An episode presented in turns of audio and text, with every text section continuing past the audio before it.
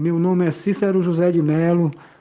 Me, me considero como se eu tivesse sequestrado pelo um crime que eu não cometi contra o Estado nem contra a sociedade. No dia da prisão fui, fui abordado próximo a Açucano, no Crato Ceará, dia 18 de novembro de 2005. Eu estava conversando, mas um, um cidadão, quando nova viatura, me abordou e falou que eu tinha cometido um crime. Nesse momento eu fiquei sem saber o que fazer. Qual era o crime? Tentativa de homicídio.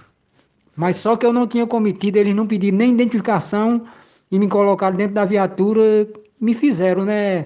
Vergonha, as pessoas olhando para mim com os olhar, como se eu tivesse cometido crime mesmo. O e, senhor dizia que era inocente. E eu falando que era inocente, mas eles ficavam rindo da minha cara e não acreditavam em mim. O senhor tinha advogado naquele momento? Não, senhor. Nunca teve advogado? Nunca tive advogado. Só Deus mesmo. Passei 16 anos preso injusto e a juíza se sensibilizou e me, me, me soltou.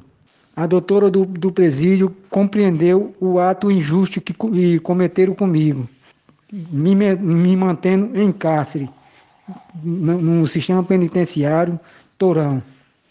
Senti péssimo, né? Porque é difícil a pessoa se manter no sistema penitenciário onde só tem camarada que cometeu o crime mesmo e sem eu ter cometido. Se eu tivesse cometido, jamais eu, eu mentiria.